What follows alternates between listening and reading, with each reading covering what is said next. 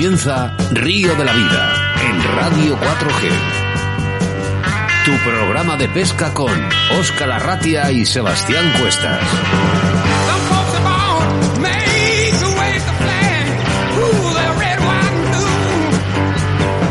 Bienvenidos, bienvenidas a Río de la Vida, un programa más de tu programa de pesca preferido, programa 70, con nombre y apellidos, eh, jueves 22 de octubre del año 2020 y que quedará grabado en todas las aplicaciones de podcast. Saludos a todas esas personas que nos escucháis a través de la 91.3 de la FM en las ondas de la radio, o todas esas personas que mediante nuestra aplicación móvil Radio 4G en Valladolid, que nos escucháis en cualquier punto del planeta y una nueva plataforma como es Facebook, en el que estamos emitiendo a tiempo real el programa de hoy. Me presento, mi nombre es Óscar Arratia y te voy a acompañar durante estos 60 minutos de buena pesca, acompañado, como no, de mi compañero y amigo Sebastián Cuestas. Hola, Sebas. Hola, Óscar. Buenas tardes a todos. Buenas tardes, audiencia. Eh, ¿Sabes quiénes somos, no, Óscar? Somos Río de la Vida, un programa que a día de hoy le encanta a la gente, le, le encanta a los aficionados y sobre todo ya no a los pescadores, sino a los amantes de la naturaleza, porque Río de la Vida no es simplemente un programa de, digamos, de pesca, es un programa que abarca una cantidad de conceptos de naturaleza y de respeto hacia ella, ¿no? Y creando familia, Sebastián, lo más importante. Sí, Fíjate sí, cómo sí, están hoy los estudios, con grandes amigos, compañeros y, y sobre todo, pues eso, gente, eh, gente que nos, que nos apoya. encima, ¿eh? Con medidas COVID, que mantenemos las distancias aquí Ah, todos, a con nuestras mascarillas y todo. Menos tú y yo, que si nos la ponemos nos escuchan bien. Bueno, pues nada, como digo yo, arrancamos motores porque da comienzo un programa más de Río de la Vida.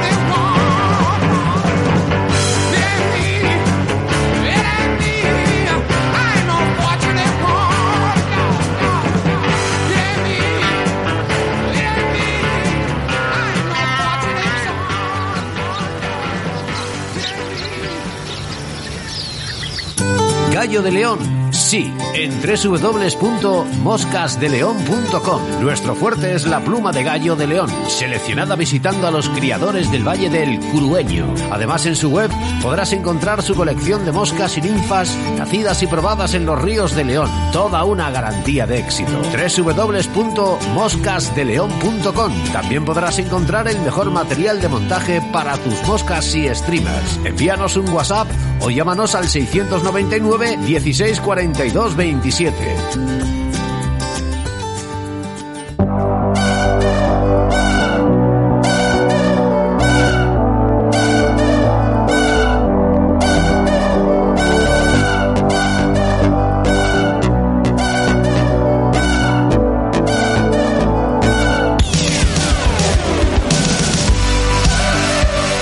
Programa muy interesante con la pesca de túnidos en el delta del Ebro, pero antes Sebastián Cuestas hace referencia a vuestros mensajes en la sección de embalses y caudales y en el que día de hoy hablará del embalse de mm, Siurana. Siruana, situada en la provincia de Tarragona.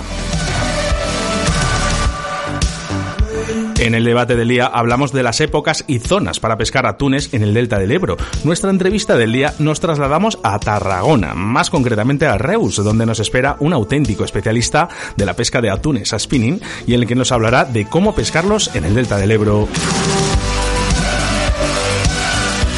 Y como es habitual, hacemos referencia a nuestros patrocinadores, que en el día de hoy es Moscas de León.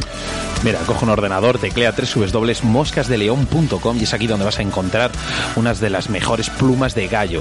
Eh, hablamos de las plumas del Valle de Curueño, pero es que este año Moscas de León da el salto, incorporando marcas propias y distribuyendo para España algunas novedades internacionales como Fasna, Magnenique, para completar un catálogo con todo lo necesario para el pescador de mosca, como por ejemplo la pluma de gallo de león, como hemos dicho, anzuelos, sedas y también montajes de moscas y nifas. Además, puedes encontrar accesorios como portabobinas, tijeras, chalecos, caja- cajas para, para tus imitaciones y señuelos y por supuesto material para la pesca en lago. Puedes localizarles a través de su página web www.moscasdeleon.com, su correo electrónico info arroba moscasdeleon.com o su teléfono 699 164227.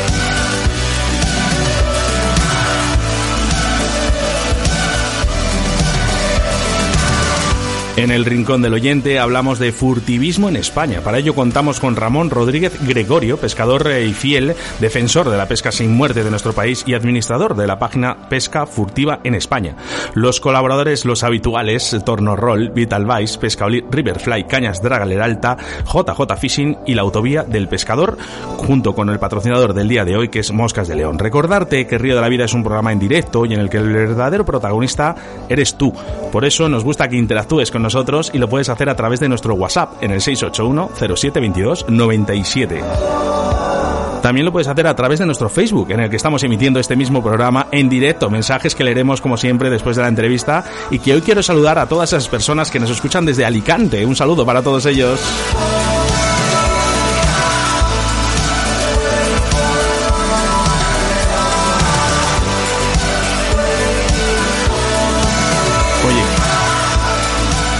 Bonito, qué bonito, Sebas, qué bonito.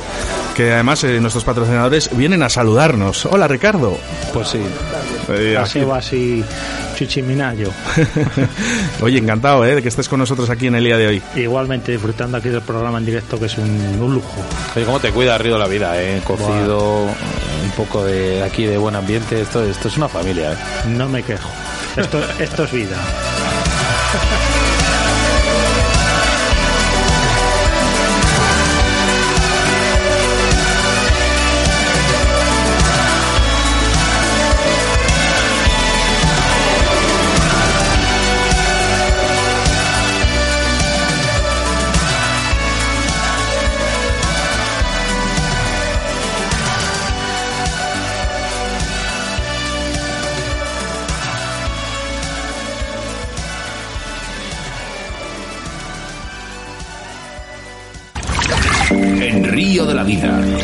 información de caudales y embalses con Sebastián Cuestas.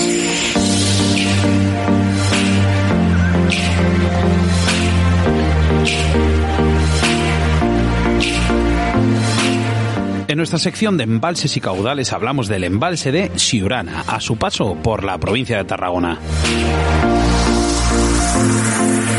Siurana es un pequeño y bonito embalse de aguas claras y limpias, alimentado por el propio río de su nombre, Siurana. Está en una zona montañosa, a unos, que unos 500 metros de altitud, enmarcada en una región con un clima frío y húmedo en buena parte del año, y que por contra, en verano ofrece un alivio a las altas temperaturas, bien sea en forma de chapuzón o bien de deporte náutico, actividades para las cuales recibe numerosos visitantes. Es un embalse relativamente joven, de los años 70, y que en pocos años adquirió las condiciones necesarias para el desarrollo de varias especies y de su pesca deportiva. Ya en los años 80 fue uno de los lugares con mayor calidad y cantidad de black bass. Sin embargo, la presencia del centráquido fue decreciendo, principalmente por la alta presión a la que fue sometido. Entrando ya de lleno en la pesca del bass, se puede decir que las buenas condiciones persisten hoy en día, pero no así una buena población. Sigue habiendo bases, pero la mayoría de pequeño tamaño. Hay algunos ejemplares grandes que ocupan los lugares estratégicos más protegidos y muchos de ellos inalcanzables. A lo largo de las orillas encontraremos zonas escarpadas, junto con playas, zonas de vegetación y tramos donde la profundidad desciende dramáticamente. Lugares ideales para pescar con vinilo al estilo Texas y sobre todo para sacar a pasear nuestros señores flotantes, especialmente en zonas de vegetación de la cola del embalse. Además de la dicha cola, la presa y varias zonas aledañas son algunos de los lugares a probar. Cerca hay una zona escarpada con algún árbol donde hay posibilidad de encontrar algún buen ejemplar. También el recodo a la derecha de la presa es interesante. De abril a junio y sobre todo en septiembre son, los son las mejores épocas para pescar. En cuanto a ciprínidos, comentar que si Urana hay carpas y barbos, pero no de gran tamaño. Digamos que no es un lugar idóneo para el carfishing, aunque se pueden sacar carpas de 5 o más kilogramos.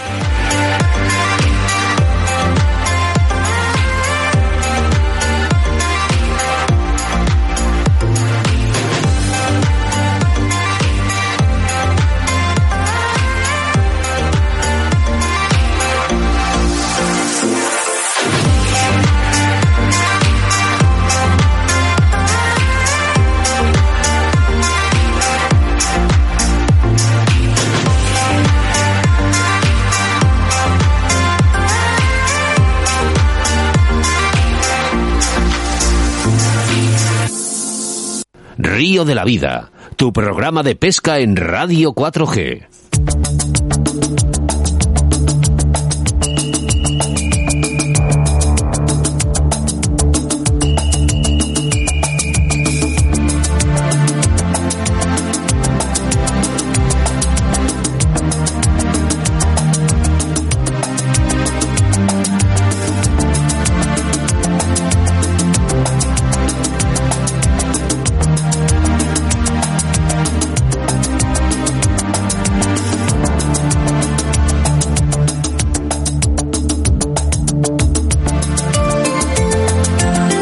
En nuestro debate del día hablamos de las épocas y zonas de pesca en el delta del Ebro. Sobre épocas podemos hablar mucho tiempo, pero lo verdaderamente importante es ¿qué podemos pescar con garantías durante todo el año? Lo único que debemos de escoger bien es la especie a perseguir, ya que no todas están presentes durante todos los meses. La época fuerte irá desde mayo a junio y desde octubre a noviembre.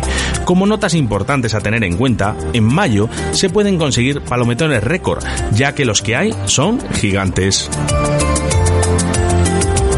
En septiembre y octubre es un magnífico mes para surcar las aguas detrás de las eléctricas y ampugas. Si damos con ellas, podremos pasar un rato divertido e intenso. Si decidís ir en invierno, lo más sensato es tentar a las lubinas, tanto al borde de la desembocadura como dentro del río, y además se pueden sacar buenos ejemplares. En cuanto a las zonas para ir a pescar, la cosa se simplifica mucho, ya que normalmente para la pesca de la anjova y el palometón, que son las más interesantes en el delta, podremos empezar pescando dentro del río, lanzando a discreción nuestros señuelos. Después haremos hincapié en la desembocadura, es una zona de paso, y podemos hacer buenos lances con altas posibilidades de pescar algún depredador. Después tenemos las dos playas hacia cada lado de la desembocadura. Si queremos seguir con la pesca de estos depredadores, podemos barrerlas muy a fondo con largas derivas, que nos sitúen entre los 4 y los 8 metros. Normalmente se sitúan en, esta capa. Si no, no los encontramos, iremos probando a otras para dar con ellos. El tema de los atunes irá por fechas, pero a partir de junio hasta septiembre los tendremos entre los 40 y los 80 metros. En esa franja seguro que los encontraremos. Otra cosa es que quieran picar. Debemos de estar muy listos y vigilar constantemente el mar para ver las gaviotas, que son las chivatas, y algún ataque suelto. Esta será la clave del éxito en los días que no haya mucha actividad.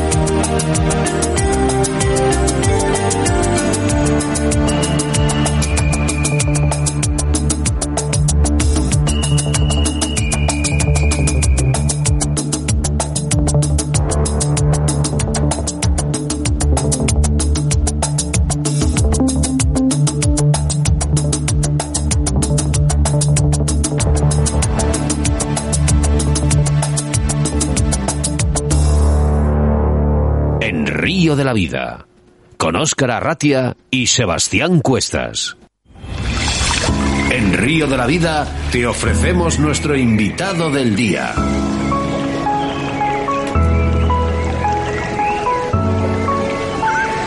Hoy en los micrófonos de Río de la Vida nos trasladamos a Reus, porque es ahí donde nos damos la bienvenida a David Niza. Buenas tardes, David.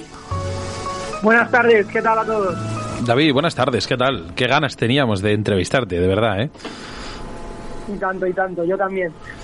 Bueno, se te escucha un poquito bajo, no sé si te podrás mover un poquito, a ver si tienes o- algo más de cobertura.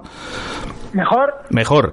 David, eh, eres un pescador multiespecie. ¿Cómo empezaste a ser pescador? Pues eh, de pequeño, eh, gracias a mis hermanos mayores que yo, pues me enseñaron esta afición tan bonita a la que hoy no puedo despegarme.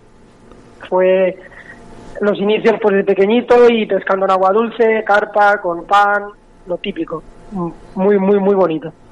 Bueno, eh, lo que has logrado, ¿eh? porque eh, aparte yo no te conozco personalmente, pero sé de oídas de buenas de buenos amigos míos que me han dicho que eres un gran pescador.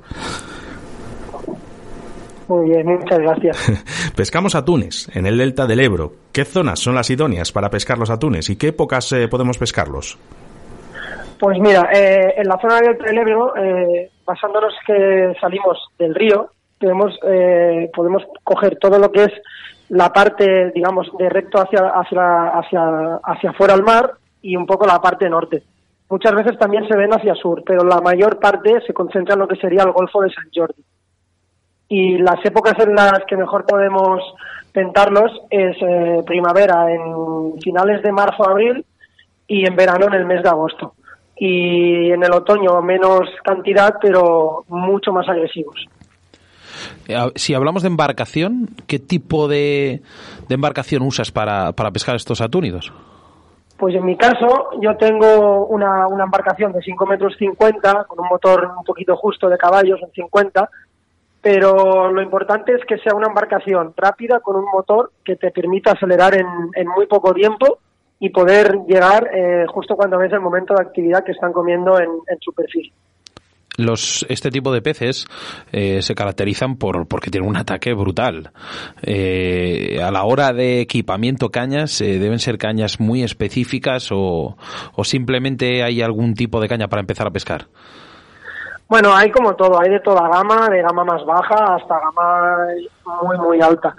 Lo ideal es, es encontrar una caña que te permita lanzar un, un, tipo de señuelo de entre unos 40, 30, 40 gramos hasta 110, 120 gramos y sobre todo que tenga mucha resistencia a la hora de combatir. Eh, estamos hablando de unas 80 libras, en 60, 80 libras más o menos y pueden llegar hasta 200 libras estas cañas.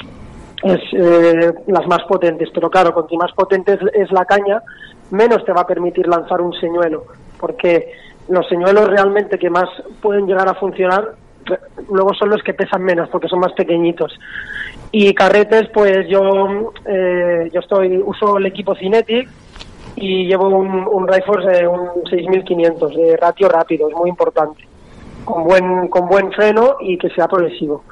Hay mucha gama en el mercado, desde 120, 130 euros hasta los 1000 euros podemos podemos encontrar este tipo de carretes y materiales. Son 1000 euros de carrete. Está bien. Sí, sí. Está bien, ¿eh? Cuando los pagas. me imagino porque además son, son peces muy poderosos, ¿no? Eh, el caso es que decías de las cañas, eh, claro, cuanto más duras, ¿no? Eh, por decirlo de alguna manera, también menos lo disfrutas el pez. Mm, bueno, es un poco relativo, porque lo ideal para disfrutar este pez es poderlo sacar en un tiempo de combate relativamente corto, podríamos hablar entre unos 7, 10 minutos, 12 minutos, porque eh, como pescador sufres menos en el combate y sufre mucho menos el animal.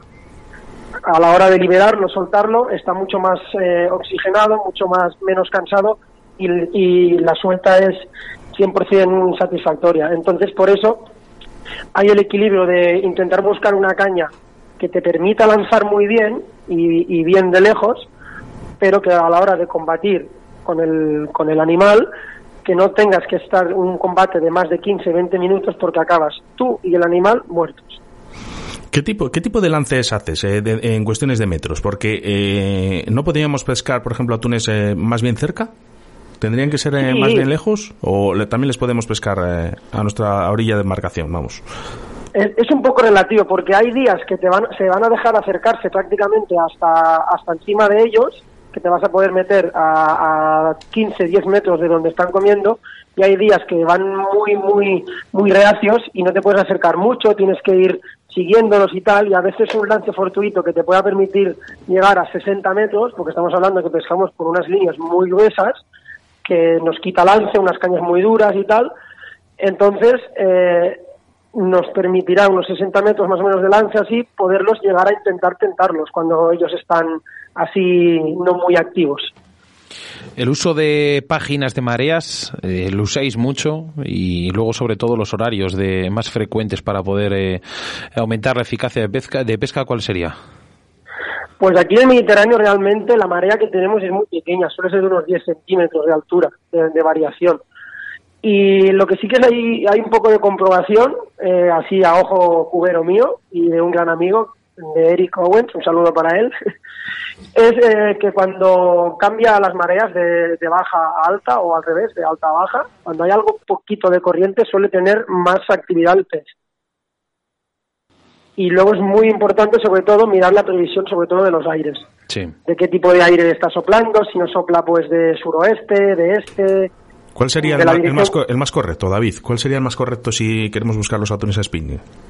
Pues en la zona del delta del Ebro yo he visto que hay una innumerable actividad eh, de levante, o sea, de este, y de sureste, de Garbí. Cuando que en, la, en verano, en el delta del Ebro, cada tarde, cada tarde, a partir del mediodía, eh, sopla en este tipo de aire, el Garbí, y cuando suele soplar este aire y se, se riza mucho el mar, porque son olas cortas, no muy altas, pero muy juntas y cortas, porque son olas de aire. Y entonces, este, al haber el, el mar más movido, suele tener eh, el atún más agresividad a la hora de comer.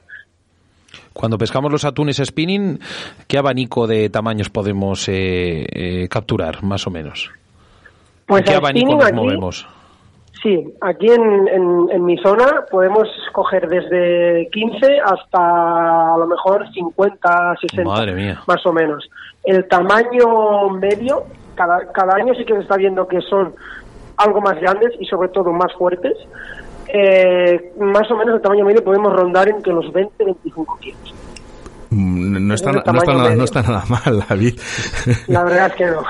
Oye, te- habrá que estar preparado físicamente para, para, para combatir con estos animales. Sí, a ver, básicamente lo único que necesitas, como digo yo, es ir, pescar cuatro atunes y, y cogerle la técnica.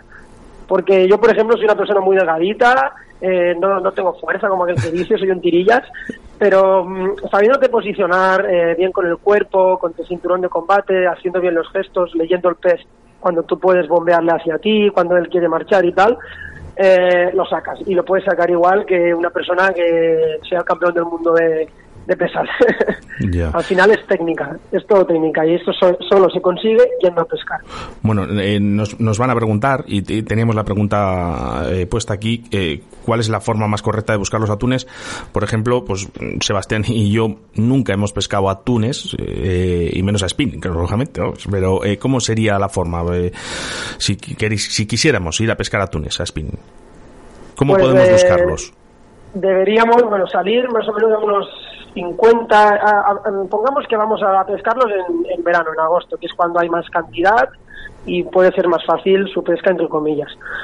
Eh, sería irse a unos 60, 50, 60, 70 metros de profundidad, que desde la desembocadura del Ebro más o menos pueden ser unas 5 o 6 millas, dependiendo de la dirección que queramos buscar ese fondo.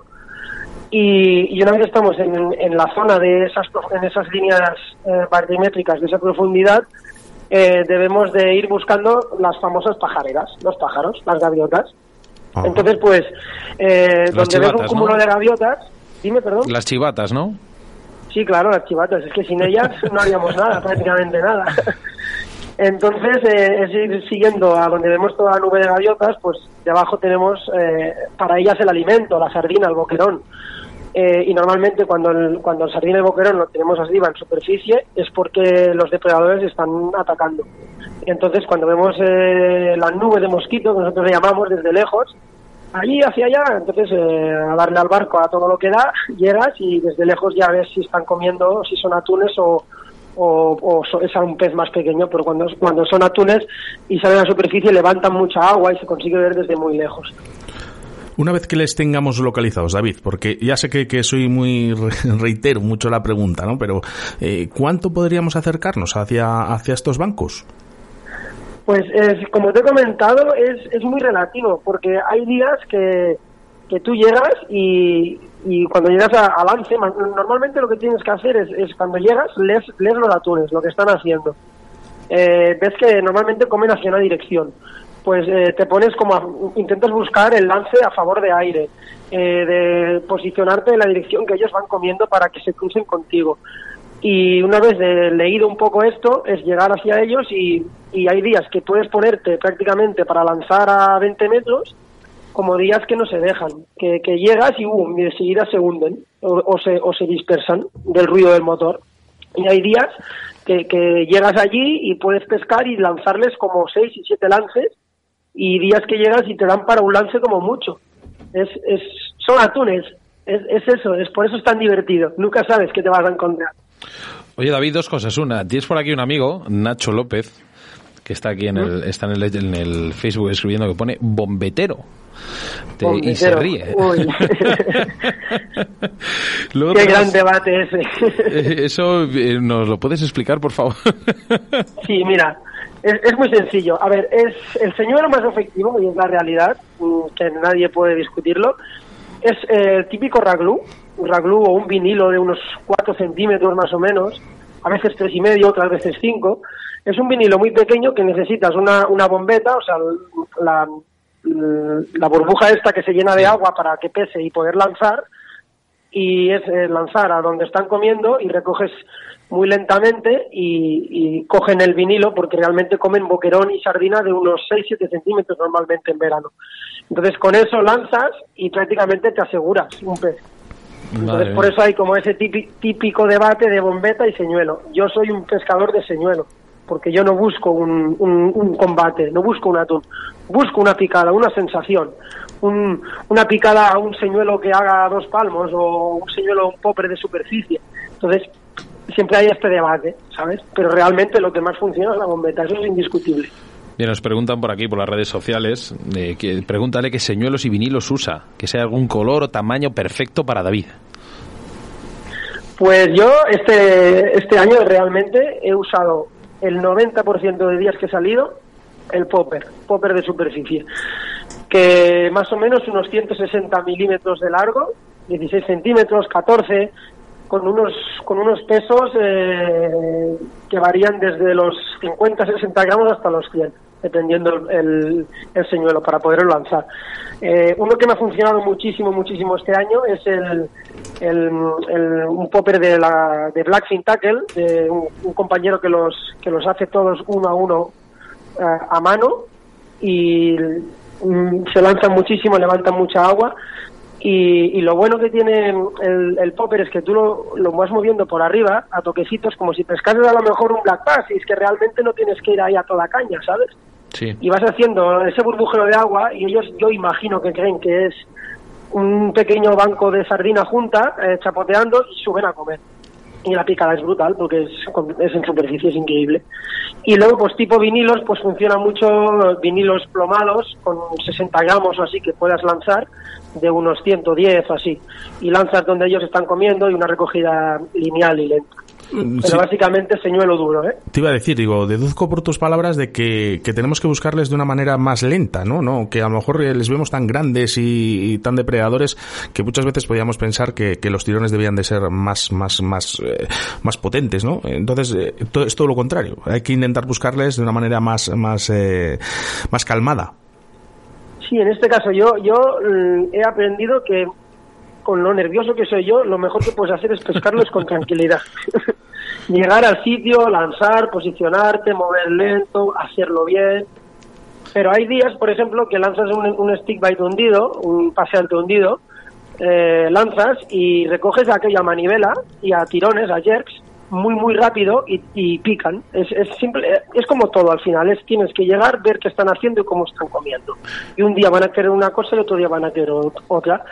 Eh, en el caso de Popper, por ejemplo, ha habido muchas muchas jornadas que pegabas un, golpe, o sea, un jerk, una popeada muy grande, levantando mucha agua y haciendo mucho ruido y picaban. Y otro día solo tenías que hacer golpecitos muy pequeños de puntera haciendo pequeño burbujeo es, como todo, cada día tienen su forma y su manera. Mira, David, nos tienes agitadas las, las redes sociales. Preguntan por aquí que qué señor es el que tiene el atún en la boca de la foto. Pues en, este caso es un popper de Blackfin Tackle. Anda. Sí, el que habías dicho. Sí, sí, precisamente es ese. Es, de un gran amigo, de Alex Sevilla. Si me está escuchando, un saludo para él. Y la verdad es que todo, todo lo que hace él eh, lo hace uno por uno a mano, con todo el amor del mundo y cariño, y pescan, que es lo importante. Qué bueno esto de los señuelos, los señuelos artesanales, cómo me gustan. Sí, He visto más de un documental y es una pasada. Dicen por aquí, oye, lo del tema de los guías, que sí es muy importante para los inicios de la pesca.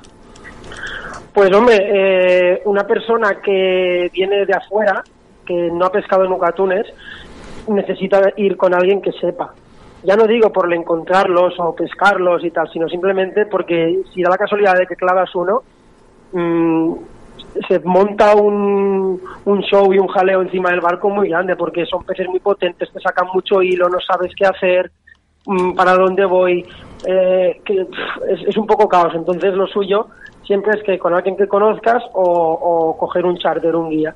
Este, yo, por ejemplo, tengo la embarcación en el puerto de Hospitalet del Infant, que es un poquito más hacia el norte de, del, de Río Mar, del delta del Ebro. Y allí, por ejemplo, hay un charter que es Chasing Blue y es una persona que te va a proporcionar cualquier conocimiento, ayuda, eh, forma de pescar, te puede enseñar de todo. Y para, la para una persona que no ha pescado jamás atunes, yo recomiendo que, que coja un charter o que vaya con alguien que, que sabe de qué va. Perfectamente. puede ser puede ser muy divertido, pero a la vez muy peligroso. Eso es. yo, yo, vamos, yo estoy convencido. Yo iría con un guía. Lo, vamos, creo que, sería lo, primordial. Eh, nos están llegando mensajes de audio, David. Eh, no te voy a poder poner todos porque no tenemos tiempo, lógicamente. Pero da la casualidad de que este, que no le he escuchado, por cierto, eh, le conozco. te le voy a poner. ¿Me das permiso? Sí, tanto, por supuesto. No sé lo que va a decir, ¿eh? A ver, a ver. Hola David, vaya masterclass que nos estás dando, tío. Eh, nada, era simplemente para mandarte un saludo eh, y también comentarles a Oscar y a Sebas que van a tener que llamarte otra vez para otro programa porque se está, este se está quedando muy corto y aparte súper entretenido. Además de eso, David, ya sabes que tenemos, cuando pase todo esto, todo este problema que tenemos del COVID, eh, ya sabes que tenemos pendiente yo una salida en el Delta contigo y tú aquí en mi casa en Galicia, ya sea a Doradas, Lubinas o a o a lo que haya. Así que enhorabuena por la entrevista y un saludiño a todos los oyentes de Río de la Vida. Eh, te le voy a poner, ¿me das no, sé qué ha pasado. Se ha acoplado. Se ha acoplado ahí un sonido el, en el Facebook. Eh, ¿Le conoces, no? Sí, claro. El, grandioso y el, y el famoso el tanero, el tanero Fisi, sí, sí. Bueno, muy muy amigo nuestro, por cierto. Eh, muy grande, un abrazo para él. Te está escuchando, además. Pues un abrazo enorme y gracias por todo y queda pendiente lo dicho, ¿eh? una pesca en el Delta y otra en Galicia. Bueno, eh, David, eh, seguimos. En ¿es, imprescindible la presencia de fluorocarbonos eh, o, o no lo ves imprescindible? ¿Y qué diámetros? Sí, a ver, eh, obviamente hay que hacer un bajo de línea. Yo recomiendo fluorocarbono 100%, por la rigidez que tiene y porque eh, hay muy buenas marcas en el mercado, en este caso Cinetic, el Mimetic fluorocarbono, que dentro del agua prácticamente eh, tiene el mismo color, está pensado para, para que sea mimetizado con el agua, que no se vea lo, menos posible. Y, y en cuanto a, a diámetros, yo gasto normalmente un 0,80 que no es ni mucho ni poco. Pero hay días que los ves que están, el agua está muy limpia, hay poca corriente, entonces es recomendable bajar a un 0,70 porque lo ven. Parece que no, pero esas cosas lo ven. Y hay días que hay a lo mejor bancos muy grandes, tú lanzas, clavas uno y, y el atún, pues cuando pica, pues el, el vado no sabes la dirección que va a coger.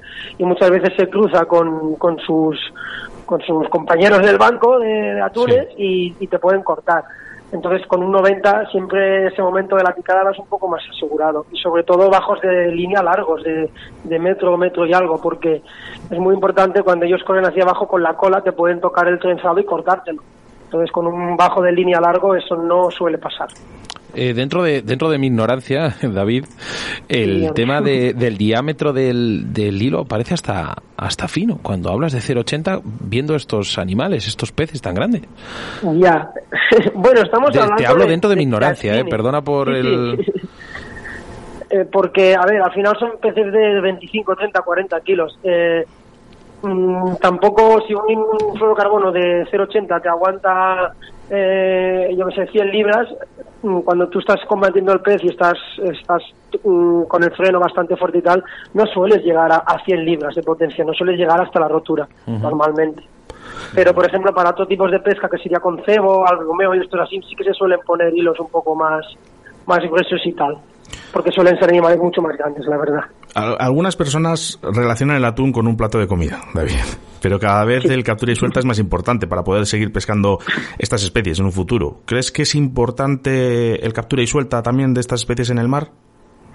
Sí, a ver, eh, hay que decir que por legislación está obligada a su suelta. No se puede matar ningún ejemplar. Y, para poderlos pescar hay que sacarse un anexo a la embarcación que se llama anexo 3 y es un permiso para poderlos pescar dentro de una veda que ellos te, proporcionan. Eh, esto yo creo que se tendría que cambiar, regular un poco dentro de mi punto de vista. Eh, la población se ha recuperado bastante. y, entonces, obviamente, eh, a todo el mundo nos gustaría podernos al menos llevar un ejemplar un ejemplar al año para poderlo disfrutar con nuestros amigos y familias al que le gusta comer. Pero yo, por, o sea, yo soy pesca deportiva y pesca responsable y mi, mi forma de pensar es con el atún y con todos los peces soltarlos otra vez al agua soltarlos. En caso de que se, se, pudiese coger, pues es lo que decíamos, un ejemplar no estaría mal. En Río de la Vida nos gusta un poco indagar en, los recuerdos y en la vida de, los, de nuestros invitados. Eh, cuéntanos un momento que haya quedado grabado en tu memoria como, como pescador, alguna jornada, una anécdota, cuéntanos. Pues eh, en el tema de los atunes, yo creo que el primer atún, ese siempre se queda grabado en la, en la retina, de cómo es, cómo fue y, cómo fue el combate y todo. Es, fue una cosa...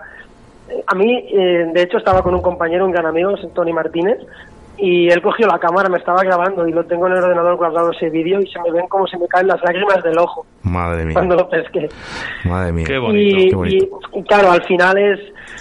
También te recuerdas que fue un, un atún que yo que sé qué tamaño tendría, no sé qué pasó, se soltó, me abrió una anilla, no iba bien preparado, lo típico cuando vas un poco inexperto. Pero no se me olvida nunca, jamás, jamás. Muy bien, David. Pues oye, corta pero intensa ¿eh? la entrevista. Eh, como habíamos dicho, un tío muy majete eh, que nos ha explicado perfectamente la pesca de atunes en el delta del Ebro. Y esperemos vernos pronto y por lo menos si no nos vemos, que tengamos ese contacto y poder entrevistarte otra vez aquí en Río de la Vida. Para mí sería un placer. A mí también se me ha hecho corto. El placer ha sido nuestro, David, por tenerte aquí en Río de la Vida y, sobre todo a muchos que no, que no practicamos o que no practican la pesca en el mar, les has abierto los, los ojos. A ver si nos podemos cruzar con estos pescadores de agua dulce por aquí, por la zona del Delta del Ebro en el mar. Que no duden en contactar conmigo vía redes sociales. Cualquier duda, cualquier cosa, yo estoy ahí. Qué bien, qué bien. Muy maravilla. De verdad, muchas gracias, David. David Niza, en los micrófonos de Río de la Vida. Hasta siempre. Adiós, un abrazo. Un abrazo.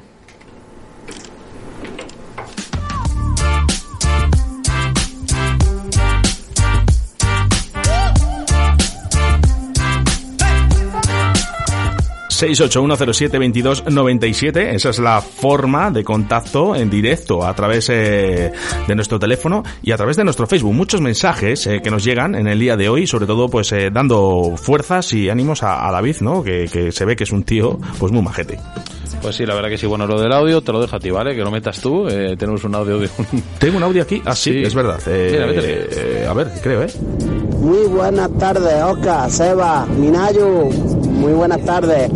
Nada, daros la enhorabuena como siempre por el programa y, joder, menudo programón el de hoy y el que queda. Y, lo que queda de programa, ya sabéis que, que a los jueves es mi hora feliz, mi, mi happy hour, ¿no? Dicen eso.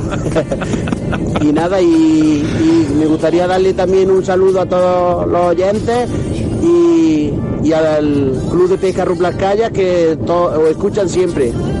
Venga, un saludo, gracias. Bueno, pues aquí es una maravilla, Manolo. Mira, tenemos una cantidad de personas en el Facebook. Venga, dale, eh, Sebas, eh, que tenemos muchos Tenemos a Raúl, a, Vero, a David Niza, Juan Manuel Contiaguayo, a José Antonio Galia. Bueno, puede estar así todo el rato. Mira, por aquí nos dicen buenas tardes, saludos desde Castellón. Ismael nos dice, Jai, os escucho desde que empezasteis siempre en iBox y por primera vez en directo. Mira, pues muy bien, Ismael, me encanta eso de que, de que nos escuches por primera vez en directo. Hay una, hay una palabra, digo una palabra palabra. una frase aquí, Oscar, que, me ha encantado, la verdad, ¿eh? Mira, nos Ismael de Madrid, mira, otro, otro también como el Facebook, que dice, ¿para cuándo Río de la Vida en televisión? Por favor, que sois la... Hostia. Bueno, eh. mira, por aquí también eh, Jordi Magalef, eh, eres un campeón, eh, lo dice por David Niza, y por aquí teníamos un mensaje también que dice, desde Sevilla os escuchamos, sois muy grandes, pero ¿para cuándo un programa de la pesca en el río Guadalquivir? Nosotros pescamos en el puente de Alamillo, un saludo y a seguir por muchos años. Pues ojalá, ojalá que estemos muchos años. Mira, por aquí nos pregunta eh, David de Málaga, eh, ¿cuándo, ¿cuándo podemos dar puntos de interés turístico para hacer pesca y pasar días en familia? Bueno, no, es mala idea. bueno, todo se estudia. No es mala idea, Oscar.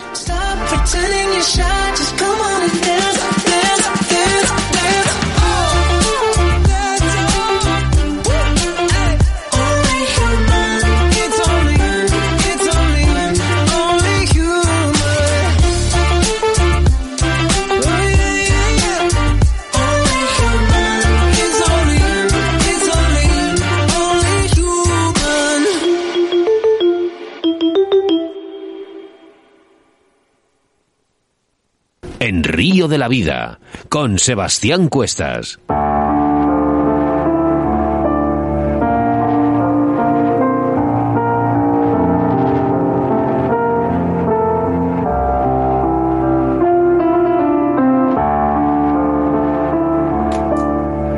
En Río de la Vida no cesamos en nuestro trabajo, porque nada más acabar el programa comenzamos con el siguiente. Y es que el próximo día 28 de octubre tendremos al otro lado de la línea telefónica a Zoilo Montero, un gran pescador en la modalidad de spinning. Dicha entrevista la centraremos en la pesca del barbo. Y es que, Oscar, estoy seguro, seguro, seguro que los aficionados nuestros, nuestros oyentes, van a aumentar sus conocimientos a la hora de pescar estos bigotudos a niveles que brutales. Estamos hablando de una de las especies endémicas y, y una de las especies que, de, que solo van a quedar eh, esa especie ibérica, ¿no? Nuestra. Pues sí, la verdad que sí. Zoilo Montero, el día 28, aquí en Río de la Vida. Hacemos referencia a nuestro patrocinador del día de hoy, que es esa gran tienda de pesca Moscas de León. Pues sí, porque Moscas de León este año da el gran salto, incorporando marcas propias y distribuyendo para España algunas novedades internacionales, como Fasna y Magnet Ike, para completar un catálogo con todo lo necesario para el pescador a mosca, como por ejemplo pluma de gallo de león, hilos, anzuelos, sedas y montajes de moscas y ninfas. Además, puedes encontrar accesorios como portabobinas, tijeras, chalecos, cajas para tus imitaciones y señuelos y, por supuesto, material para la pesca en lago. Puedes localizarles a través de su página web www.moscasdeleon.com, su correo electrónico info arroba moscasdeleon.com y su teléfono de contacto o WhatsApp 699 164 227. Nuestro segundo entrevistado nos trasladamos telefónicamente a Constantí, eh, Cataluña, para hablar con el pescador Ramón Rodríguez Gregorio, pescador, fiel defensor de la pesca sin muerte de nuestro país y administrador de la página de Facebook Pesca Furtiva en España. Contactamos con él y enseguida estamos con vosotros.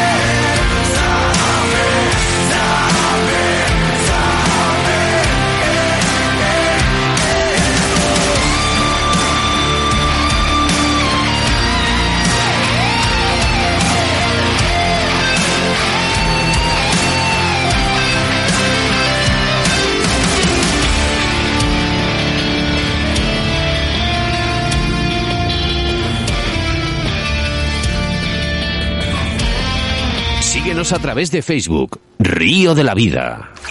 Tus denuncias y quejas a través de Río de la Vida. Hemos viajado telefónicamente hacia Cataluña para recibir a Ramón Rodríguez Gregorio, administrador de la página Pesca Furtiva en España. Buenas tardes, Ramón. Buenas tardes, Sebastián y Óscar. Buenas tardes, Ramón. Qué ganas teníamos de hablar contigo. Pues encantadísimo. Oye, dos eh, grandes entrevistados ¿eh? en el día de hoy. bueno, eres... a David. A David lo conozco de, las redes también. Algún día hemos salvado así poquito también por, por WhatsApp y tal. Una gran persona también. Eres uno de los administradores de pesca furtiva en España. ¿Qué es y con qué intención se ha realizado esta página? Bueno, esa página se creó en enero de 2014 de, bueno, con unos compañeros eh, Rodrigo González Dávila y Alberto Millán, que son guías de pesca del siluro. En concreto, esta página se creó para la, gran problemática que tenía, que tiene el Ebro, de furtivismo, bueno, no vamos a decir de las nacionalidades, de la gente que viene del norte, ¿vale? Que es una, es una mafia real, ¿vale? Que, que vienen internacional además, que exporta el pescado para afuera y que nos arrasa toda la zona, aparte que son los que se encargan ellos mismos de hacer las repoblaciones de pesca de peces que son de fuera, ¿sabes? Son ellos mismos los que se dedican a mover peces de un lado para otro y nosotros dices, coño, ha aparecido el siluro en, el embalse de no sé dónde y son esta gente la que se dedica a mover y tiene esa potencia de poder hacer criar eh, alevines de, de, silure y hacer una repoblación con 200, 200 siluritos pequeños, te los mueven a otro río y de repente aparecen siluros en otros en el Tajo y dices, coño, ¿de dónde ha venido esto? Esta gente se dedica, es una mafia que nos, nos viene de Italia, eh, nos avisan una página que hay en Italia de pesca también de defensa del siluro que tenemos contacto con ellos y, y, nos dicen, mira, se ha ido esta familia para allá, se ha ido este grupo, están en Cinca o están en tal zona. Eh, la verdad es que tenemos un problema muy grande y nosotros gracias a eso hemos conseguido que, dentro de la, de la página tengamos a la Guardia Civil, agentes rurales, tenemos eh, de, diferentes autonomías dentro del grupo, de Valencia, Castellón, del norte de España, y mm, todo lo que se comunica queda, toma buena nota de, de, los puntos, pues claro, es muy difícil, no, no son gente, son poca gente. Nosotros como pescadores vemos mucho y tenemos que colaborar con ellos al 100%. Cada cosa que ves, no te cuesta nada tomar unos datos, ponerlo en la página, ellos ya toman buena nota, eh, bajo mano, sin decir nada, apuntan todo. Oye, mira, este, hemos sacado redes, anzuelos muertos, sedales, durmientes, kilómetros de redes que tiran por el río y llega, la verdad es que es, penoso y dantesco ver las barbaridades que llegan a hacer pesca eléctrica, nocturna, de día, o sea, hacen verdaderas salvajadas, aparte de dejarlo todo lleno de porquería, de queman las orillas, bueno, una cosa que no te lo que llegas a imaginar. Yo que vengo, yo soy gallego, vengo de pescador de trucha, y claro, bueno, ya sabemos lo que es una trucha, ¿no? Un cestito, el típico abuelete del pueblo que es un crack y que te arrasa el tramo, ¿no? Que está allí todo el día. Pero lo de esta gente es algo fuera de lo normal. Con, una caña, vale, puedes hacer daño, pero con estas técnicas tengo que reconocer que se me han puesto los pelos de punta nada más empezar la entrevista contigo. Eh, a ver, yo tenía, yo tenía conocimiento de ciertas cosas, ¿no? Pero, pero la verdad que de, este tipo de contactos, ¿no? Como has dicho, con Italia, ¿no? Sí, sí, sí, sí, No, no, nosotros, nosotros tenemos la suerte de que el Grupo Silur Italia tenemos buenos amigos allí y nos avisan, oye, mira, se ha movido esta familia, esto viene todo desde, no quiero decir de dónde, pero bueno, el país, ¿no? No se trata de, estigmatizar a todos los rumanos, ni muchísimo menos, que son, hay bellísimos pescadores. Para nada, además, eh, quiero, quiero hacer una, bueno, no una lanza a su favor, pero ha habido tres, tres personas, eh, dos rumanos y un búlgaro, en que nos han llegado, bueno, pues unos comentarios, ¿no? Diciendo que ellos, que ellos no son pescadores eh, con muerte y que, que, les ofende todo esto que, que muchas veces le decimos. para ellos realmente el el buen pescador, eh, la verdad es que es dramático ver las barbaridades que llegas a ver, ver toneladas de pescado. No estamos hablando de nada, ¿eh? estamos hablando de congeladores a orilla del río, eh, mesas de fileteado a orilla del río que te quedas muerto eh, el problema es eh, las leyes nuestras no están hechas para este tipo de pesca. La ley nuestra es para el típico señor mayor o, normal que ha cogido 6, 7 truchas, os ha pasado el cupo en 8 o 9 truchas y la multa es una cosa entre, bueno, eh, 200, 300, 400 euros, una cosa, bueno, es una multa, pero lo de esta gente no es una multa, es un atentado contra la humanidad, vamos toneladas de pescado reventado, tramos de río limpios, limpios. Van por una noche, te largan cinco trasmayos y a las dos, tres horas van, recogen y si, y si no están haciendo pesca eléctrica, eh, los compañeros sacando anzuelos durmientes, garrafas de agua, marcadores. van, van marcando las zonas de pesca, van pasando de día, marcan de aquí para allí, donde tal, y vienen por la noche y te tiran un trasmayo de punta a punta, te cierran todo el río, arrasan con toda la zona y se van moviendo además. Se van moviendo de tramo a tramo a tramo y te van pelando el Me río. estás asustando. O sea, sí, sí, no. es- la verdad es que a nosotros mismos nos asustaba viendo lo que sacábamos. Y el problema está en que la, la Guardia Civil hace lo que hace. O sea, eh, conseguimos, oye, mira, aquí, allá, a base de información, los cogen. ¿Y qué pasa? Que las leyes nuestras no se considera algo penal. Y encima lo que están pescando, pues son carpas, son luciopecas, son siluro. Y Sí. claro, lo consideramos un pez, pez de fuera, pero a ver, el Ebro no es un río truchero, o sea, no aguanta, aguanta ese tipo de pez, no aguanta nada, tiene las aguas como las tiene, ojalá fuera una maravilla. bueno, dependiendo pero qué no altura son. también, ¿no? Claro, claro, claro. El Ebro es enorme y lo el problema de esta gente es que ven un país que tiene un tipo de legislación muy laxa para el frutivismo, que en su país los corren a tiros, los meten en la cárcel y se los llevan detenidos, y aquí no, aquí el pobre Guardia Civil tiene más trabajo en hacer todos los trámites realmente que lo que tardan estos señores en salir. O sea, y claro, eh, se quedan, hay fotografías que las he colgado yo debajo del post nuestro, de- de- bueno, y tengo muchísimas más. Se pero podría decir entonces que no. Lo que hay que hacer es endurecer las leyes. Claro, claro, claro. Pero, con, Pero pero no de- endurecerlas económicamente con cuatro. No, no, endurecerlas El problema con, de esta gente es que, claro, el problema de esta gente es que encima vienen de país de fuera, no tienen, se casan, se cogen de alquiler, se mueven a otro. Eh, la multa que le llega a ese tío, primero cuando le venga la multa ya ni está en el país. O sea, se mueven, los traen de allí, es como los que vienen a robar carteras, pero vienen de otra manera. Son pescadores muy, muy buenos que vienen en grupos familiares, le traen toda la familia y vienen 14, 15 tíos, se meten en una casa de alquiler, camión frigorífico fuera y cada noche filetean pescado, lo envasan, eh, algo increíble, o sea, congeladores llenos hasta arriba y, y tiene un precio muy grande. En el norte de Europa te está hablando de carpas y luciopercas a 27, 28, 30 euros kilo. Claro, esto es un dineral. A nosotros Sí, no sí. lo vemos, pero es un dineral encima Bueno, pescado que no está nos- regulado. Nos lo comentó en su día, acuérdate, Esteban. Sí, eh, que para ellos la carpa era como algo Sí, sí. excepcional. Como para nosotros Sí. el salmón. Sí, Claro, entonces, correcto, bueno, correctísimo. Ellos el igual, salmón igual, lo tiran. igual. Igual que los ribereños del Narcea y de esa zona de arriba, pues claro, si consigues sacar un salmón bajo mano y venderlo es un dineral, que lo sacan, pues para ellos es, es- están descubriendo un país con aguas muy buenas en zonas con muchísimo pescado que nosotros pescábamos deportivamente, soltábamos, pues nosotros no valoramos una carpa como un pez para comer, sino para pescarlo y disfrutarlo. Esta gente no, para ellos venga allí una pasta. Y te ven soltar un pez y encima se ofenden, ¿sabes? Cuando te ven que sueltas, oye, no, dámelo, si no lo quieres, le dices, no, no, perdona, oye, yo lo suelto, que no, que no. Sí. Y dices, pero a ver, ¿sabes? O sea, O sea, que digamos que, y- que crees que el furtivismo está disminuyendo o aumentando. aumentando. Aumentando. Aumentando. En el, eh, aumentando, sí, sí. El problema está en que al- al- a, los, a los cuerpos de seguridad del Estado se le quitan las ganas de trabajar. Porque el Porque pobre no hombre se... pe- Porque, claro, es que... Y no pueden porque son muchos kilómetros de orilla, es muchísima, muchísimos tramos y toda la información que nosotros le pasamos ellos no lo toman. Sí. Y, pero claro, llamas a los cuarteles, oye, mira, están ahora mismo, hay un camión frigorífico aquí, está una reta y tal, tal. Sí, espera, a ver, que te busco la patrulla, espera a ver si te llega. Y claro, y cuando llegan, el pobre, montan un, des- un despliegue de la leche, los trincan, y a los 10 minutos están saliendo por la puerta porque, claro, están pescando especies alóctonas, están tal, bueno, sí, es una infracción. Pero infracción, este tío lleva 10 trasmayos, lleva cuatro baterías, ha estado haciendo pesca eléctrica por la noche y ha reventado todo el tramo y, y lo sueltan. Y el pobre Guardia Civil se pega dos meses haciendo papeles que después no llegan a ningún lado, porque ese tío se coge la semana que viene, se marcha y ya no lo encuentran. Pero los pescados están ahí. El pescado muerto, palés y palés y contenedores llenos de peces muertos que desaparecen del río. Después dices, ah, es que ha bajado la pesca. Ha bajado la pesca porque se la han llevado Sí. literalmente. O sea, entran, entran y ha habido gente. Ay, se han encontrado uno muerto, ¿qué ha pasado? Resulta que se había pegado una electrocutada él mismo. Pero claro, esta gente se largan y te lo encuentran flotando allí, ¿qué ha pasado? Hoy voy, voy. Y resulta que ha sido porque, coño, tiene una descarga eléctrica. ¿De, de qué ha sido? Pues, pues porque estaba haciendo lo que no tenía que hacer. Bueno, por aquí, la no Ramón, sé. la, la página, vamos, en la página de Facebook y en el WhatsApp nos están llegando mensajes de, de, bueno, que la gente está alucinando con los datos que estás dando.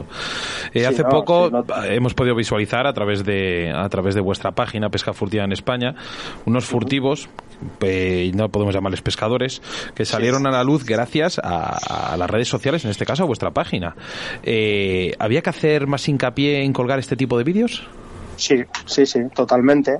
Ellos, este vídeo en concreto lo colgaron ellos para vacilar, lo mandaron por WhatsApp y apareció. Entonces, eh, bueno, eh, la gente, estamos hablando de, de los vídeos de los atunes, han pasado varias veces.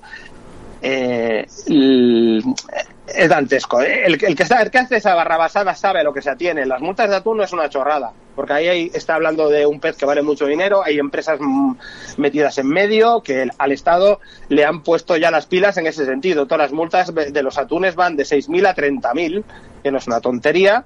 Después tú tienes que sacar el atún a pieza entera, o sea, si un atún o una bacoreta o un túnido lo pescas, tienes que, no puedes filetearlo a bordo ni sacarlo en filetes, tiene que estar a pieza entera. ¿Para qué? Si te ve un guardia civil o te comprueba un agente rural o medioambiental, qué especie de pez, porque puede ser una bacoreta que tú lo puedes pescar legalmente, pero ellos tienen que ver que es una bacoreta y no un atún rojo. ¿Vale? Y nunca lo puedes filetear a bordo ni sacarlo. Si cortas un pez, por cada corte son mil euros más de multa. Se considera ocultación. Hay mucha gente que se dedica a filetear los atunes, meterlos en nevera, se llevan los lomos, tiran el cuerpo y el tío se ha cargado 10 atunes y los lleva entre neveras. Entonces, eh, ¿sabes, ¿sabes lo que pasa, Ramón? Que también el mar es muy grande. Y, eso es, eso es. Eh, claro, nosotros eh, hay, gente, que les criticamos a, los guardas y demás. Y, es, que, es que no hacen controles. Es que, claro, es que también no tienen medios y tampoco falta, falta gente. no podemos, deberemos de criticar a quien, quien tengamos que criticar, pero justamente al trabajador que a lo mejor está intentando y además está jugando de que le pongan una pistola al lado de la cabeza. Correcto correcto. Es que... Eh, el tema de la guardería es complejo y la verdad es que a veces no está respaldado.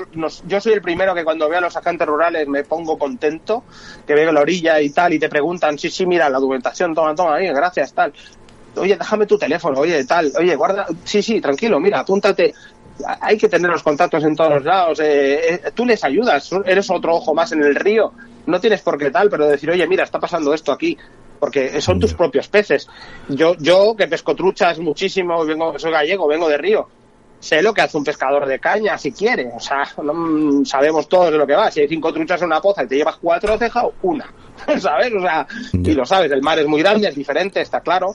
¿Vale? Al mar, eh, eh, sobre todo en el delta del Ebro, eh, lo, que le, lo que se nota muchísimo, que la, no se dan cuenta la gente, pero es tema del mejillón cebra el, Ebro es un río que tenía que ser como el, Guadalquivir, un río turbio, y tú vas ahora al río y es transparente. Y no es bueno que sea transparente el Ebro. El Ebro tiene que tener un arrastre de nutrientes al mar. Ese arrastre lo, lo, están parando las presas y aparte todos los bivalvos que han venido extranjeros, o sea, lo que son las almejas eh, chinas y, y, toda esa burra de mejillón cebra que hay en el Ebro, está filtrando el agua se está comiendo todos los nutrientes del agua y está dejando el agua translúcida, agua destilada. Agua destilada, o sea, agua limpia la tiene que tener un río, el Pirineo, no un río de aquí, no el Ebro. El Ebro, como el Guadalquivir o los ríos de Sevilla, tienen que ser turbios, porque es un río de final, de arrastre. Ese arrastre al mar lo que lleva son nutrientes. Esos nutrientes lo que producen es un afloramiento de plancton. Ese afloramiento del plancton lo que produce es que venga boquerón y sardina. Yo cuando vine a vida a Tarragona tenía 16 años, había 40 barcos de sardina en Tarragona. Ahora mismo hay siete barcos de sardina. No hay. ¿Por qué no hay boquerón y sardina? Porque no hay ese afloramiento de plancton que había antes tan brutal. Los pescadores de sardina le echan la culpa al atún, que llega el atún y se lo ha comido, todo. No es eso. El atún, claro que come, es un superdepredador, está clarísimo. Pero a él también se lo comen. Nos lo comemos nosotros, ¿vale? Los, pescan los, profesionales, que le pegan una caña, que vamos, en la, el atún de soda en la zona de Alicante, entre Alicante y las Baleares, en pegadito a Ibiza, tiene la zona de Sobe allí, el atún nuestro, la zona que viene a nuestra zona de Sobar, de Soba ahí, ¿vale? Eh, toda esa hueva eclosiona en el agua y los atunes grandes, el banco está allí protegiendo la hueva, y, aunque tú no lo creas, atunes de un banco gigante de peces muy grandes, el pescado pequeño ni se acerca. Si tú quitas esos grandes, esos grandes de allí, que solo están quietos, no hacen nada más que dejarla puesta y estarse unos días allí con ella, eh, ¿qué pasa? Un banco de sardina, de boquerón, todos los peces se comen toda esa puesta en el agua. O sea, solo con tener los grandes ahí al lado, nadie va a tocar un huevo, ¿vale? Porque están ellos y se los comen. Entonces, eh, esa producción de, de, atún pequeñito también lo generan que estén los padres allí. ¿Qué pasa? Que los profesionales aprovechan esos días para cogerlos y pescarlos en la zona de desove. Ya. Eh, te, iba a preguntar, es que te tengo que cambiar la pregunta, Ramón, porque eh, digo, te iba a preguntar si crees que se solucionaría el furtivismo con el captura y suelta, eh, sabes, como manera de pesca deportiva. Sí, sí. nosotros, a ver, el atún, como dijo David antes, lo pescamos el captura y suelta, se suelta rápido, se debe de soltar en el agua lo más rápido posible, porque es un pez como una persona, se oxigena muchísimo, y mm, necesita el oxígeno muy rápido. O sea, tú después de, es como si te hago correr 100 metros. Esto me lo explicó Xavi Lo Primo, uno de los mejores guías del Delta, que fue con el quien salí a pescar, que te aconsejo que salga siempre con un guía la primera vez, ¿vale? Y te dice, pégate 100 metros liso y mete la cabeza en un cubo de agua, a ver qué haces, ahogarte. Pues le pasa por el atún. O sea, tú lo, lo peleas y el momento que lo sacas, para hacerte la foto, lo sacas, ¿no? Pero oxigena lo primero, como haces con las truchas, déjalo en el agua, que se recupere y después lo sueltas, no lo saques del agua, ¿sabes? Es un pez que lo da todo y claro, necesita el oxígeno muy rápido porque si no se, te muere muy fácil. Ramón, dime eh, eh, brevemente si puedes, eh, ¿hay alguna forma que pudiésemos acabar con, con este furtivismo de alguna manera, en, tu opinión, ¿eh? No... Bueno, no, no, a ver, lo que está claro es que hay, habría que hacer como hacen en Francia, un precinto por barco, dos precintos por barco que tenga el anexo 3, como ha dicho David. Los, eh, si yo pago para tener un permiso para poder pescar atún, por lo menos que te dejen llevarte una pieza o dos piezas como pescador deportivo. No todo se lo llevan los profesionales. A nosotros nos dan una cuota de 1.200, 1.300 toneladas por año que dura nada. O sea, la cuota te la abren el día tal y resulta que el día tal el atún no está aquí o está en el estrecho solo, lo pescan allí 10 atunes, se acabó la cuota. ¿sabes? O sea, y que, que, nos supone 10, 15 peces, ¿sabes? Cuando esta gente se llevan miles de toneladas. Aquí el problema está en que el atún debería estar distribuido para los pescadores de anzuelo por, por toda la costa, porque el atún entra en el Mediterráneo siguiendo la costa. ¿Sabes? Y claro, si solo dejan pescar a una familia o a dos empresas grandes que se llevan todo el atún y el resto nos quedamos a verlo venir, ver pasar por al lado y no poder llevar ninguno, entonces mucha gente se lleva el atún furtivamente, ¿sabes? O sea, porque quiere comerse un atún. Entonces, claro, le estás metiendo que se haga furtivo indirectamente. Dale un precinto, dos precintos por barco, y, bueno, con su precinto, su medida y todo. Pero claro, que, que haya un control. Eso es una de las mayores. Ramón, es una pasada todo lo que nos estás contando, de verdad. Eh, mira, nos estamos extendiendo del tiempo, nos vamos a meter, nos vamos a meter, no, no, es que es muy interesante todo lo que estás contando, nos vamos a meter encima de la, de la emisión de Madrid, pero bueno, yo creo que con cosas de estas merece la pena. No, no nos dejan, nos dejan, para, para estas cosas eh, nos tenemos permiso. Eh, aquí estoy cuando queráis. Última pregunta, Ramón. Dime, ¿Dónde te pueden encontrar y cómo puede hacer la gente para colgar esos vídeos de furtivos a través de vuestra ahí, página? Ahí está la página, la página de Facebook está, es una página cerrada, controlamos mucho la entrada porque ya hemos tenido amenazas de los compañeros que viven allí en los pueblos y nos están pasando la información directa o la están pasando directamente a la Guardia Civil dentro de la página. Entonces, claro, ahí se cuelga tranquilamente, puede, ahí, puedes mandarlo directamente a los administradores vía Messenger y nosotros ya hacemos llegar. Muchas veces cuando ya llega el vídeo, la denuncia ya está puesta. ¿Sabes? Nosotros hace, la gestión la hacemos, oye, mira, eh, esto, porque si lo dices en el momento, pues directamente de la página, los administradores se la mandan al SEPRONA que está en la página o los agentes rurales de la zona en concreto, ellos hacen la gestión y después aparece el vídeo, ¿sabes? Pero no hay ningún problema, ahí está la página, que para eso está, y pedir entrar, que los administradores hacemos un gran trabajo mirando quién entra y quién no, ¿sabes? Sin ningún problema. Bien, bien, bien, bien. Porque no, nos, nos, encontramos que dentro teníamos a los lobos, entonces hay que cuidar las gallinas, ¿sabes? yo te he entendido perfectamente. Me dicen por aquí que un barazo de olivo en las espaldas hace maravillas. Eso siempre lo soluciona, pero eso lo podía hacer antiguamente, ahora no puedes hacer eso. Bueno, sí que quiero acabar, que, que, que, nos han escrito, de verdad, eh, gente búlgara y rumana que son, son oyentes. No, no, no. Eh, no se van a no pasa nada. Eso es, no pasa nada porque esta gente no se siente ofendida cuando escucha estas cosas, ¿vale? Sino al contrario, cuando realmente ve que, que gente hace esto que estás diciendo ahora. Ramón, nosotros somos los primeros que queremos los peces. Eh, también, ¿eh? Sabes que me caes bien, me gusta tu conducta, me gusta lo que haces, eh, eres un tío excepcional, junto con Luisa, Luisa Serra, eh, gente como Alberto Millán, auténticos, auténticos eh, en las aguas, eh, sin gente como, más gente como vosotros tenía que haber. Lo tengo claro. muchísimas gracias. Sería de la única manera que solucionaremos el furtivismo. Eso dicho por es nosotros. que se nota. Y se, se nota los gallegos, tienen que ponerse las pilas. Bueno, y, y, más gente que me quedo en la. Eh, ¿Sabes qué? Y más gente. He dicho estos nombres porque son entrevistados. No, no, lo sé. Los tramos sin muerte, que es que lo piensen. Los tramos sin muerte repolan el río solo, hombre. Yo no te digo que no se pueden llevar cuatro vuelos las truchas, que es lógico que se quieran comer las truchas. Mi madre es la primera que le encantan y yo no se las traigo porque no. Pero que se den cuenta de que un buen tramo sin muerte repola el río solo. Sí, sí, la verdad que sí. Eh, yo desde que vine a ¿eh? Cataluña y veo los ríos, uno, un tramo me, hacía polvo. Yo no entendía cómo puede haber tantísimas truchas. me hacía polvo. Pues claro, es normal. Estaba acostumbrado a ir por el cesto, trucha que veía, trucha que me llevaba. Entonces, claro, cuando llegas a un tramo sin muerte, yo la primera vez que solté una trucha dije, wow, un concepto distinto totalmente. O sea, era pequeño, cuando empiezas a soltar peces ya no puedes parar de hacerlo. O sea, yo ahora mm, es un lingote de oro en las manos lleno de pintitas que se va al agua y es el disfrute igual de pescarlo como de soltarlo. La verdad que sí. Yo te digo una cosa, no hay mayor guarda que el propio pescador. Claro, No hay mayor guardería cuando te falta civil que el pescador. un teléfono, allí está un la vídeo... grande, de repente no está. Dices, uh, malo. Pues sí, un vídeo y para vuestra página, Ramón. Oye, nos ha encantado, de verdad. gracias. Nos ha encantado.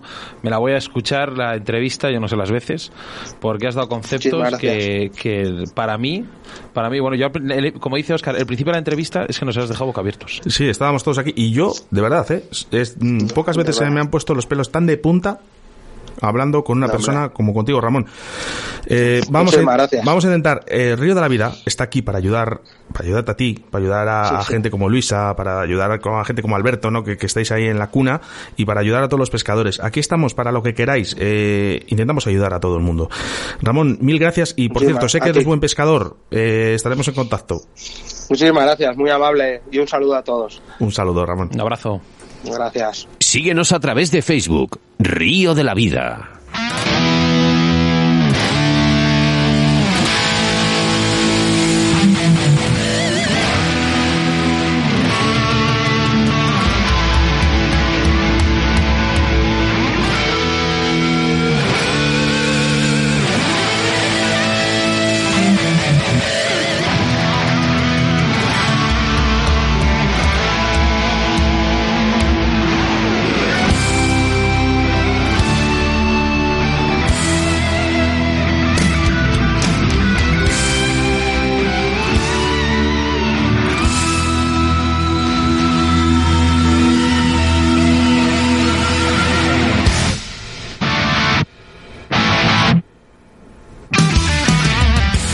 ¿Cómo nos gusta en Río de la Vida nuestros amigos bigotudos, nuestros endémicos barbos, Oscar?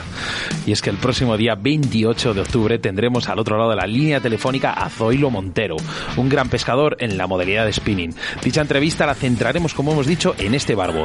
Y es que estoy seguro que vais a aumentar vuestros conocimientos a la hora de pescar estos bigotudos porque Zoilo Montero, Oscar, promete y mucho. Un crack, ya te lo digo desde aquí. Un venga. auténtico crack. Torno Roll, Vital Vice, Pesca Oli, Riverfly, Cañas Draga de Alta, JJ Fishing, La Autovía del Pescador y Moscas de León, que por cierto es el patrocinador del día de hoy. Pues sí, porque no me harto de decir que todo este esfuerzo y dedicación a nuestro río de la vida no sería posible sin nuestros colaboradores. Y es que hoy tenemos a uno en especial, como has dicho, hablamos de moscasdeleón.com. Y es que este año Moscas de León da el salto, incorporan marcas propias y, distribuy- y distribuyendo para toda España algunas novedades internacionales como Fasna y Magnet Ike, para completar un catálogo con todo lo necesario para el pescador de mosca, como por ejemplo pluma de gallo de león, hilos, anzuelos y sedas de montajes. Sobre todo también montajes de moscas, ninfas, además puedes encontrar accesorios como portabobinas, tijeras, chalecos, cajas para tus imitaciones y señuelos y por supuesto material para la pesca en lago. Puedes localizarles a través de su página web www.moscasdeleon.com, su correo electrónico info arroba moscasdeleon.com y su teléfono o WhatsApp 699 164 227, te repito, 699 164 227. Además, eh, quiero aprovechar en directo para felicitar a Isabel, eh, a la mujer de Oscar de Moscas de León, que es hoy su cumpleaños. mira, Isabel, felicidades. Muchísimas felicidades, Isabel.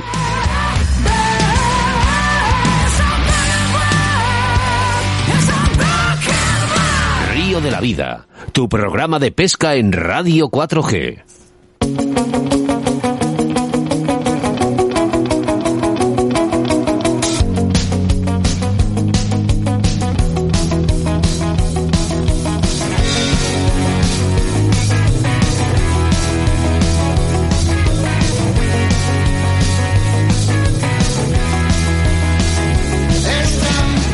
Te iba a decir Sebastián Cuestas, digo, no da tiempo para más, pero si es que nos hemos pasado 10 minutos. Oye, empezamos otro programa, ¿queréis? Venga, votación. bueno, ahora sí que es verdad, no da tiempo para más. En un programa más, con, más que completo, ¿eh? ya que hablamos de la pesca en el Delta del Ebro y en nuestra entrevista del día, un gran pescador David Niza, con la pesca de atunes a spinning. En nuestro rincón del oyente, un fiel defensor de la pesca como es Ramón Rodríguez Gregorio, administrador de la página de Facebook Pesca, pesca Furtiva en España. Sin duda, una de las personas eh, más influyentes eh, para, para el mundo de la pesca, para defender lo que es nuestro, nuestra afición. En breve el programa ya está disponible en todas las aplicaciones de podcast y ahora solo tendrás que esperar 168 horas más o 10.080 minutos para volvernos a reencontrar a través de las ondas de la radio. Pues sí, Oscar, porque gracias aquí a, a nuestro colaborador interno, aquí Minayo, todas, todas las redes sociales se han movido, ha movido a masas, sobre todo con Ramón, con David, ha sido un programa completísimo y es que un jueves más, un río de la vida más, y es que esta gran familia formada por todos vosotros es para mí una forma de vida, Oscar. Mira, siguen llegando mensajes, eh, no los podemos leer, pero bueno, dice, gran entrevista. Eh, chicos, eh, tenemos a Jesús Martín, buenas tardes. Hola, buenas tardes, Oscar. Señor Ricardo Vergaz, uno de nuestros patrocinadores, Riverfly. buenas tardes. Minayo. Y el gran bueno, doctor Minayo. No tiene micro.